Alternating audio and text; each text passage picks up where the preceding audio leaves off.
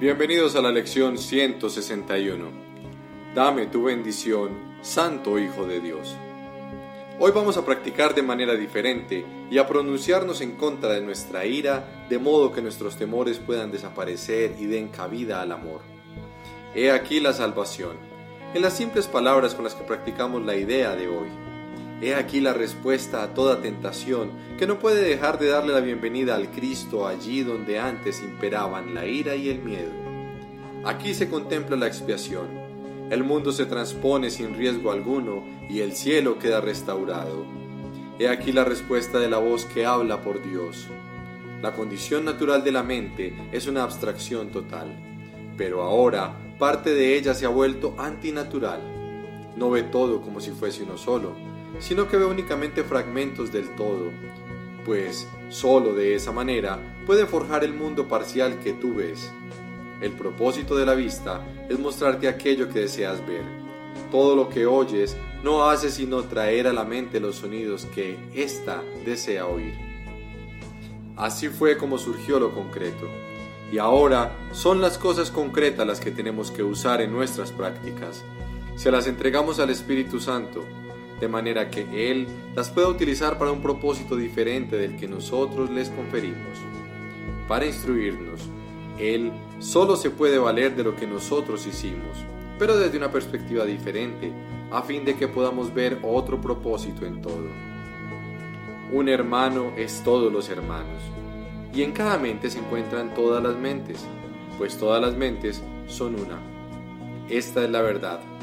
No obstante, ¿Aclaran estos pensamientos el significado de la creación?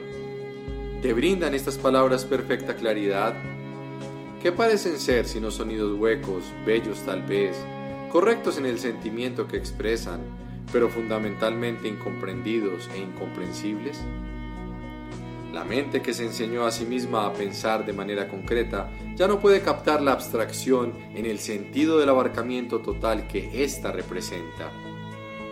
Necesitamos poder ver un poco para poder aprender mucho. Nos parece que es el cuerpo el que coarta nuestra libertad, el que nos hace sufrir y el que finalmente acaba con nuestra vida. Sin embargo, los cuerpos no son sino símbolos de una forma concreta de miedo. El miedo desprovisto de símbolos no suscita respuesta alguna, pues los símbolos pueden representar lo que no tiene sentido. El amor, al ser verdad, no tiene necesidad de símbolos, pero el miedo, al ser falso, se aferra a lo concreto. Los cuerpos atacan, las mentes no. Este pensamiento nos hace pensar sin duda en el texto en el que se subraya con frecuencia. Esta es la razón por la que los cuerpos se convierten tan fácilmente en símbolos del miedo. Se te ha instado en innumerables ocasiones a que mires más allá del cuerpo pues lo que éste ve es el símbolo del enemigo del amor que la visión de Cristo no ve. El cuerpo es el blanco del ataque, ya que nadie piensa que lo que odia sea una mente. Sin embargo, ¿qué otra cosa sino la mente le ordena al cuerpo que ataque? ¿Qué otra cosa podría ser la sede del miedo sino lo que piensa en el miedo?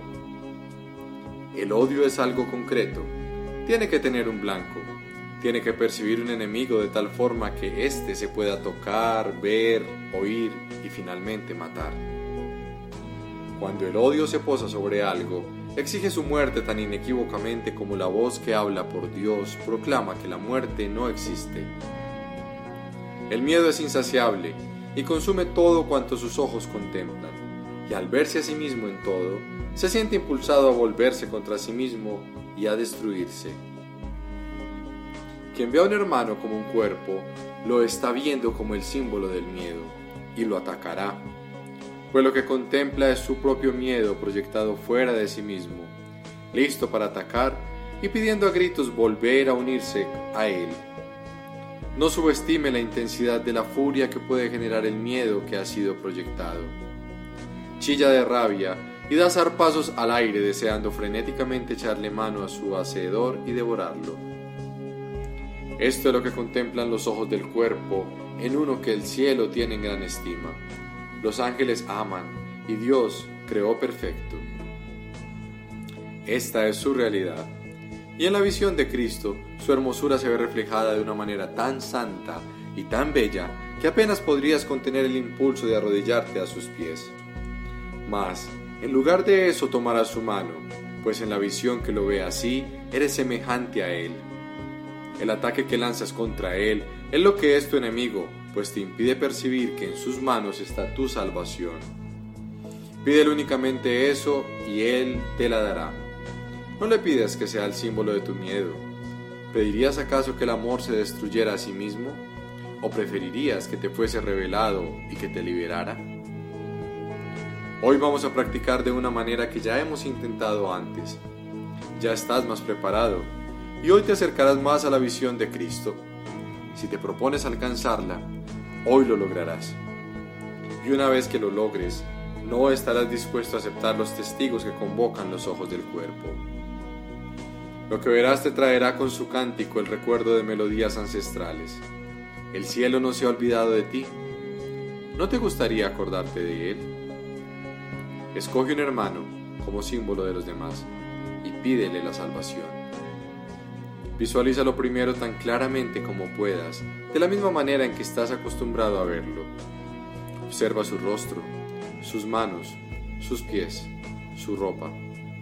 Obsérvalo sonreír y ve los gestos que le has visto hacer tan a menudo que ya te resultan familiares. Luego piensa en esto. Lo que estás viendo ahora te impide ver a aquel que te puede perdonar todos tus pecados, arrancar con sus sagradas manos los clavos que atraviesan las tuyas y quitar de tu ensangrentada frente la corona de espinas que tú mismo te pusiste. Pídele lo que sigue para que pueda liberarte. Dame tu bendición, Santo Hijo de Dios. Quiero contemplarte con los ojos de Cristo y ver en ti mi perfecta impecabilidad. Y aquel a quien has invocado te responderá, pues oirá en ti la voz que habla por Dios y te responderá con la tuya.